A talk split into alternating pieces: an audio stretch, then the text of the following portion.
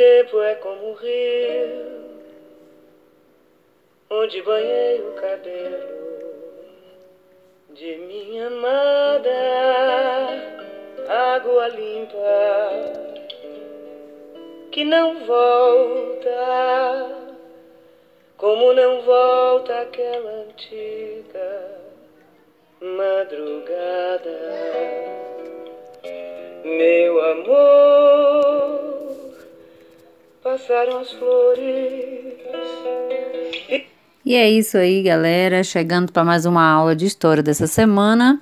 E é, lembrando que essa semana nós já temos aí é a nossa segunda atividade. A primeira a gente falou aula passada sobre história, cultura, sobre patrimônio, sobre a importância do tempo para o estudo da história. E nessa segunda aula a gente vai, né, tá é, trabalhando aí um pouco sobre o assunto da pré-história já, tá certo? E comentando um pouco com vocês sobre o trabalho que foi realizado aí na atividade da semana passada.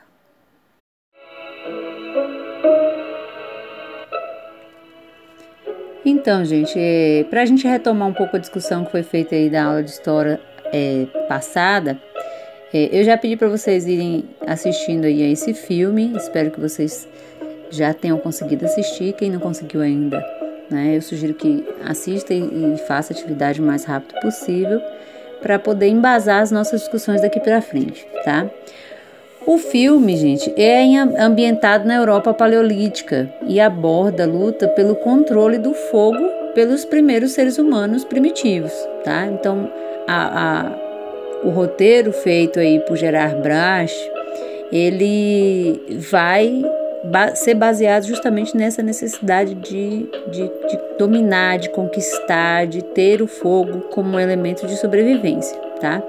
Então, esse filme é muito interessante e exige que a gente vá, né, é, observando alguns aspectos aí do filme para a gente poder ir, né, acrescentando as nossas falas aí a partir de agora. Para a gente iniciar melhor o nosso, nosso trabalho, né, eu queria primeiro é, fazer aí uma consideração para vocês, né, de que nós estamos no mês de 8 de maio agora, né, e estamos em pleno em pleno período aí de maior incidência de mortes, né, da epidemia. Então, eu reforço a necessidade da gente manter é, o isolamento social e gostaria de que vocês também aproveitassem essa semana, né, para é, dar um, uma atenção especial às mães, às avós, né, de vocês que estão vivenciando esse período tão difícil, tá? E para isso trouxe aí para nós é, também uma poesia, tá? Uma poesia aí de Cecília Meirelles, né? Ela que foi uma das, das maiores, ela foi uma das maiores é, é, poetas aí brasileiras da nosso, do nosso tempo e a gente vai estar tá, é, trazendo essa poesia para vocês, tá? Motivo. Eu canto porque o instante existe e a minha vida está completa. Não sou alegre nem sou triste, sou poeta. Irmão das coisas fúlgidas, não sinto gozo nem tormento. Atravesso noites e dias no vento. Se desmorono ou se edifico, se permaneço ou se desfaço, não sei, não sei. Não sei se fico ou passo. Sei que canto e a canção é tudo. Tem sangue eterno, a asa rimada, e um dia sei que estarei mudo, mais nada. E é isso. Esse poema fala da, da dor, fala da vida, fala de como nós é, podemos atravessar as dificuldades, as tormentas, como nós podemos também ter a certeza de que passa, né? As coisas passam e, e a certeza que nós temos hoje é de que nada é para sempre, né? nossa vida ela é uma vida passageira e precisamos, né, é, aproveitar aí desse tempo que nós temos com as pessoas que a gente está por perto para a gente poder estar tá reforçando isso. Na nossa nosso trabalho de hoje, gente, é, nós vamos falar um pouco sobre o capítulo 2, tá? Então, no capítulo 2, é, intitulado Aventura Humana, Primeiros Tempos, né? Nós já temos aí na abertura do capítulo um, um texto, é, uma reportagem, né? Falando a respeito aí da é, nova espécie de gênero humano descoberta na África do Sul. Então, por mais que as pessoas muitas vezes tenham preconceitos e por mais que se fale ainda com preconceito a respeito né, da, da população é, de origem negra, nós não temos como fugir a essa realidade. Né? As nossas pesquisas arqueológicas, as nossas pesquisas com relação à origem do ser humano, todas estão vinculadas ao continente africano tá? Então a gente precisa estar sempre lembrando disso. E o texto vai falar a respeito dos fósseis. Alguém aí sabe o que são os fósseis? São vestígios né, de organismos, de plantas, de seres vivos que estiveram no passado e que no passado foram é, deixados esses vestígios, tá? Então hoje em dia muitas coisas que nós conhecemos, que nós sabemos desse período pré-histórico, se deve, entre outros fatores, né, às pesquisas arqueológicas, né, essas novas é, ciências aí que vão surgindo para auxiliar o trabalho do historiador, tá? Então, muita coisa ainda está para ser descoberta, então constantemente a gente tem fósseis novos, novas pesquisas, né, é, trabalhos que são feitos com paleontologia e outras áreas aí da, da, da, é, da área da medicina que vão influenciar bastante nas pesquisas e nas discussões de história, tá? Bom, a partir daí, a gente tem na página 29 a pré-história e um conceito discutível, né? E aí eu quero chamar a atenção de vocês para isso. Deixa eu só baixar um pouquinho aqui o som de fundo. A pré-história é um conceito discutível. É, nós vamos ter aí uma, um posicionamento que hoje chama a atenção né, é, de todos os historiadores, de todos os pesquisadores da área, que é com relação à divisão que foi feita da história. Então, na aula passada nós falamos a respeito da divisão temporal, né, em que nós temos a história dividida em, em quatro idades, mas na verdade está dividida em cinco períodos. Né? Por quê?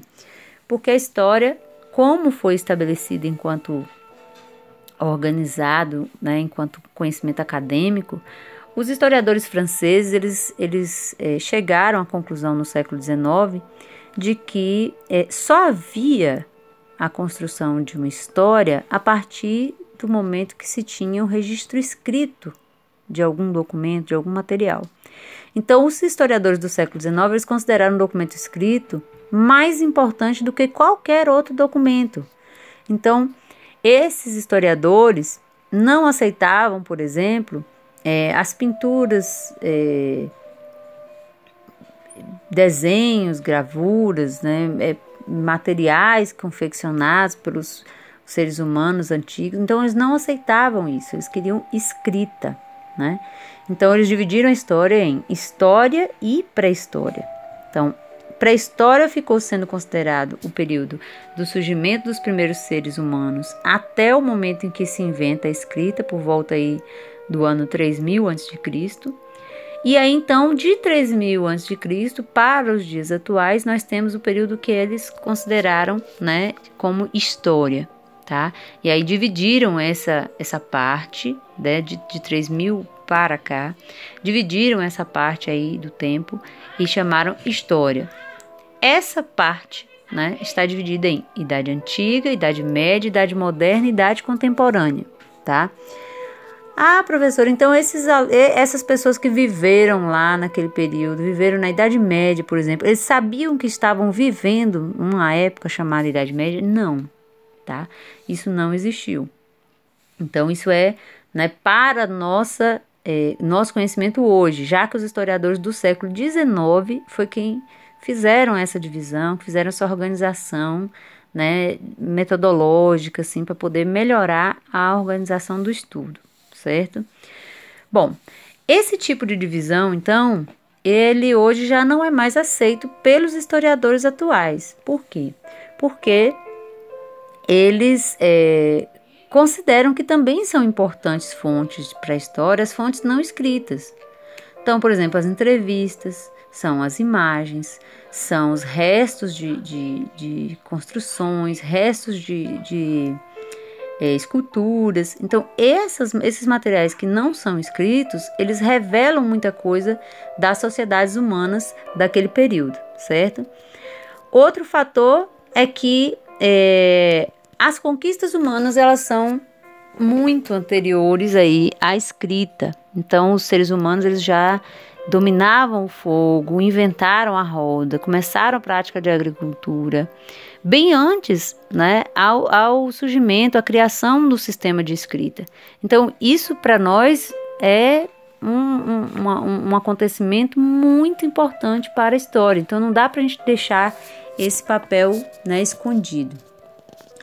Outra coisa também muito importante é que é, muitos povos eles desenvolveram, não desenvolveram a escrita, mas tinham né, a, a a sua história movimentada por acontecimentos, por atividades que revelavam muito da sua inteligência, muito da sua né, forma né, de, de, de pensar né, no, no, no amanhã, de pensar em como resolver os problemas que eles enfrentavam. Então, muito antes da invenção da escrita, por exemplo, os seres humanos já, já estavam enterrando as sementes, já estavam né, entendendo como é que essas sementes germinavam, já estavam pensando, é, utilizando da imaginação, dos sentimentos, já começavam né, a demonstrar isso. Né? Então, no filme Guerra de Fogo, por exemplo, a gente vai observar né, a, a, a diferenciação, por exemplo, no sentimento de alegria, no sorriso, a descoberta do, do, do para que sorrir, né? Então, é interessante a gente pensar nisso.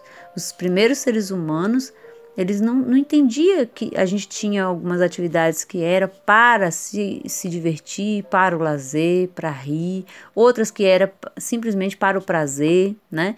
Então, eles começam a fazer essa descoberta na pré-história. E isso é importante. Imagina hoje se a gente não tivesse prazer em nada. Não tivesse prazer em, em, em se alimentar, não tivesse prazer nas nossas atividades diárias, né? não se sentisse bem no convívio com as pessoas. Então, isso ia ser, né, de fato, muito é, triste. Né? É, os primeiros habitantes da Terra, tá? Então, eu quero chamar atenção aí para um aspecto que aí no livro de vocês a gente não tem, tá? Mas é, é importante, quem quiser depois pesquisar mais sobre isso, é o seguinte, que existem duas teorias né, que explicam, por exemplo, o surgimento desses primeiros habitantes na Terra. Né? Lógico, são teorias, gente. Teorias não significa dizer que é a realidade, que só tem essa explicação. Né? Mas as duas teorias que nós temos são a teoria criacionista e a teoria evolucionista. Tá? A teoria criacionista é aquela que defende que os seres humanos eles né, estão na Terra porque foi criado por um ser né, superior né? E, e, esse ser superior criou não só os seres humanos, como criou os animais, criou as plantas, criou tudo que a gente tem nesse espaço em que a gente vive aqui no planeta, tá? Então a teoria, a teoria criacionista ela é uma das explicações, né? Tem muito a ver com o peso da religiosidade, né? E a gente entende que algumas pessoas né, tendem a, a, a, observar as coisas, a entender as, os acontecimentos históricos apenas sob o ponto de vista da criação, né, do ponto de vista bíblico. Né, e outras pessoas partem aí para uma outra explicação, uma outra linha de raciocínio que é a da teoria evolucionista, né, que foi desenvolvida por Charles Darwin E, e essa teoria né, vem ganhando cada vez mais adeptos. Por quê? É uma teoria que ela procura é, explicar como é que esses, esses seres vivos, não só o ser humano, mas as plantas, os animais, como é que eles vão né, evoluindo. As suas espécies vão evoluindo, outras vão deixando de existir, vão desaparecendo, vão umas vão, outras vão se adaptando. Então esse, esse, essa pesquisa de Charles Darwin, ela contribuiu muito para é, esses estudos com relação à fase é, da história que a gente chama de pré-história, tá?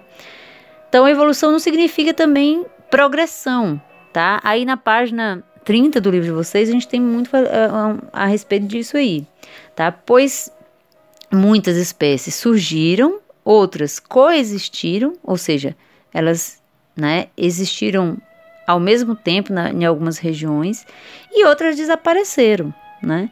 Então, esses estudos aí que, que Charles Darwin fez, eles só é, tendem a comprovar essas pesquisas, né, de que nós temos até hoje seres que estão desaparecendo, outros que estão coexistindo, outros que estão, né, se adaptando a essa nova realidade. Os estudos de paleontologia ajudam a conhecer as formas de vida vegetal e animal através do estudo dos fósseis, tá?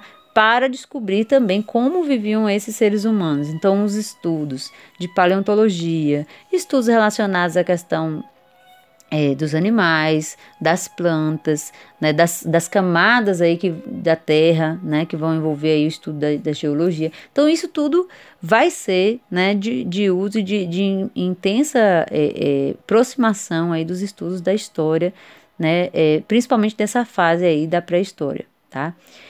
E né, que tipo de informações se descobre, por exemplo, com fóssil, tá? Aí na página 31 a gente tem uma imagem, inclusive, com relação a isso, né?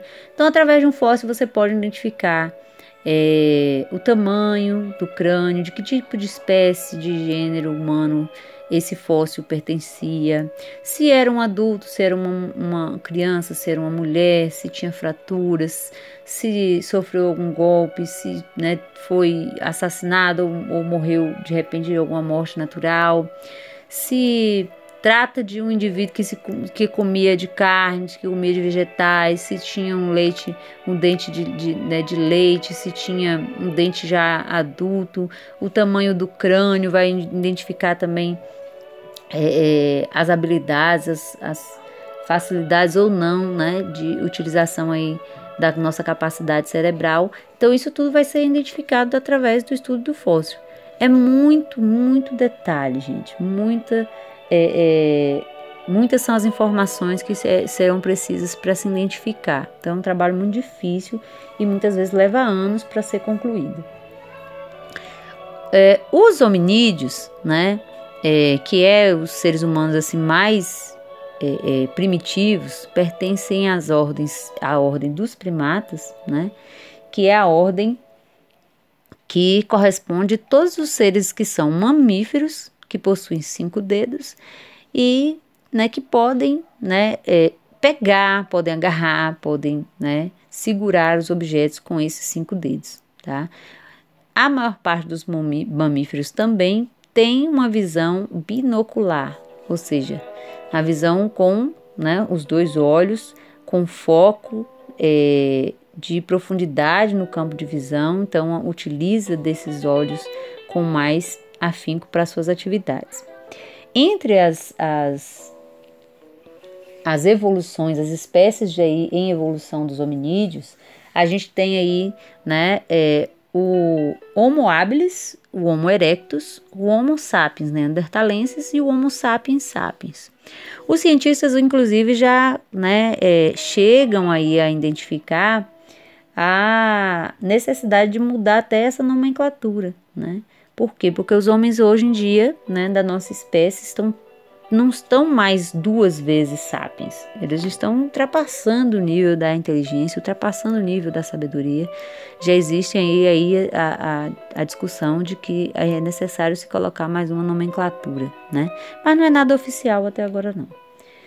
Bom, então o primeiro de todos os hominídeos, né, é, identificados aí pelos cientistas, o mais velho de todos viveu há cerca de 5 milhões e meio de anos atrás, nas regiões do deserto do Saara e era de uma espécie chamada Australopithecus, tá?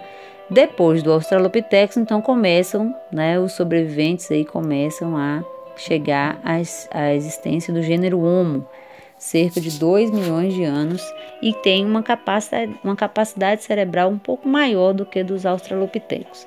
Aí na página 32 vocês têm aí é, essas espécies de hominídeos, então observem aí esse, esses nomes, as características, né? Os primeiros seres humanos, os Homo habilis, eles é, se utilizavam de pedras, caçavam pequenos animais, né?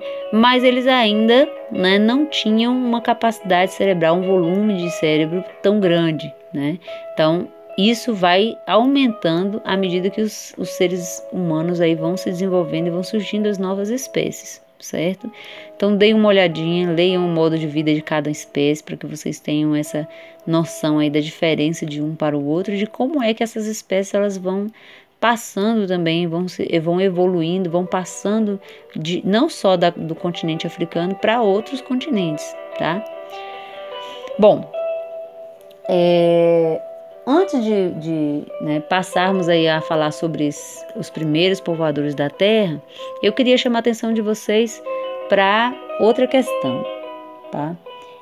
Os nossos é, é, pesquisadores, eles entendem evolução não como uma forma linear, tá? Ou seja, é, os seres humanos eles não têm que seguir uma linha de desenvolvimento, tá? Então não é que o, o, o primeiro ser humano, lá, o Australopithecus, ele, ele era é, inferior e, e, a gente hoje é um, é um ser humano superior. Não é isso tá? A gente tem diferenças e essas diferenças elas vão estar relacionadas às habilidades, ao nível de desenvolvimento cerebral, ao nível de, de conhecimento que esses seres vivos vão estar, né? Aos milhões de anos aí, cada um vai estar né, é, adequando a sua realidade.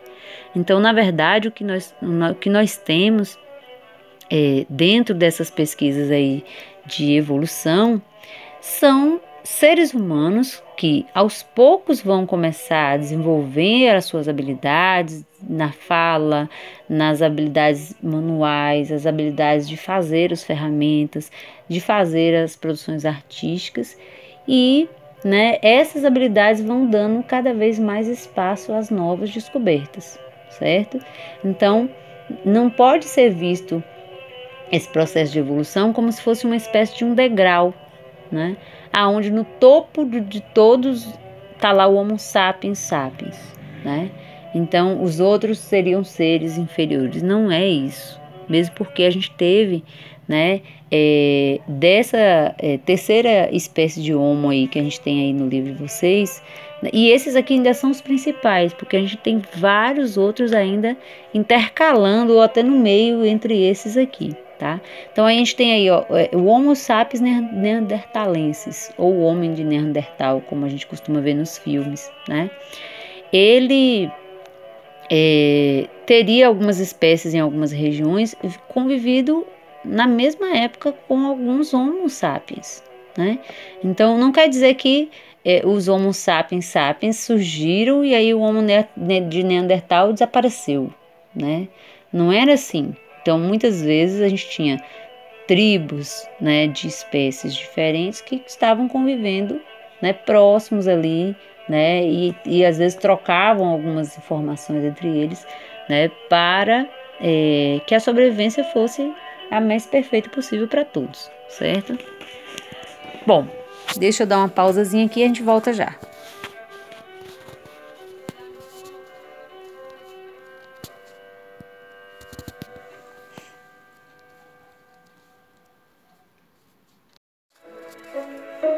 E aí estamos de volta, minha gente. E aí retornando então os primeiros povoadores da Terra, tá? É, a pré-história, né? Essa fase da, da, da história ela é dividida também em dois momentos, pelo menos. Tem livros que vai chamar atenção para três, tá? mas nosso autor aqui é, destaca a necessidade de a gente entender que são dois períodos, então temos paleolítico e neolítico. Na página 33 do livro de vocês a gente tem bem essa divisão, tá? Paleolítico vai do surgimento aí é, do gênero Homo até o momento da é, do momento que ele inventa a agricultura, tá? Aí o período seguinte é o período do Neolítico, que vai da invenção da agricultura, né? Abrange o período da descoberta dos metais até a invenção da escrita, tá? Então esse período aí, né, é chamado de Neolítico. Então vamos hoje falar só do período paleolítico, tá? Trazer as principais características dele. Na próxima aula a gente vai falar do outro período que é o Neolítico, tá? Bom, paleolítico, gente. Paleolítico surge, né? Então, o surgimento do ser humano há 2 milhões de anos atrás, até a invenção da agricultura, que acontece em 10 mil antes de Cristo. Inclusive, eu sugiro também quem quiser assistir, tem um filme chamado 10 mil antes de Cristo. Não sei se a gente encontra ele no YouTube, não, mas se tiver, eu vou pôr um link aí para vocês também. É, é um período chamado de Idade da Pedra Lascada, né? Ou da Pedra Antiga Nesse período se usa né, como materiais aí para fabricação de ferramentas o osso, a madeira e a pedra. Né? Então, como o próprio nome já sugere, pedra lascada, quando a gente né, tem aí os seres humanos aí quebrando, lascando, dando um jeito de fazer esses instrumentos de forma ainda bem rudimentar e sem muitas habilidades com as mãos, tá? Então vai ser o período onde eles vão utilizar desses materiais para fazer lanças, arpões, facas, machados, objetos de corte principalmente. Por quê? Porque esses seres humanos eles viviam exclusivamente de caça, pesca e coleta, tá? Então eram chamados caçadores e coletores, né? Esses povos e é, eles viviam aí da caça, na pesca da coleta nas regiões aonde tinham né, animais que pudessem servir para a sua alimentação. Então, por conta disso, né, eles também tinham uma vida nômade. Muita atenção com esse nomezinho aí. Uma vida nômade porque eles não ficavam o tempo todo naquela mesma região. Então eles não tinham uma moradia fixa. Eles viviam trocando de região, viviam trocando né, de ambiente de moradia, assim que não tivesse, que não encontrassem animais que pudessem ser caçados, que não encontrassem animais que pudessem né, é, eles pescarem para utilizar na alimentação, não tivesse nada para eles colher, alguma fruta para né, colher ou é, é, para sua alimentação. Então, aí à medida que acabava, eles se mudavam daquela região para outra, tá? A descoberta, gente, do domínio do fogo. Pense aí em um assunto que está extremamente ligado ao filme que eu pedi para vocês assistirem e fazerem o trabalho, tá? Então isso acontece por volta de 500 mil anos. Esses seres humanos eles vão aprender a dominar o fogo, porque na verdade eles já conheciam, já sabiam que existia o fogo, mas não sabiam como fazer para acender, para apagar, né? E aí vocês viram lá, quem assistiu o filme viu aí como era para eles complicado, era difícil, eles, eles não sabiam ainda como fazer para aquele fogo não apagar. Então deu muito trabalho para eles compreenderem como fazer isso, tá? A partir do momento que eles aprendem a técnica, aprendem a acender, aprendem a apagar, eles vão se utilizar né, desse fogo para três principais é, funções. Primeiro, para se aquecer. Né?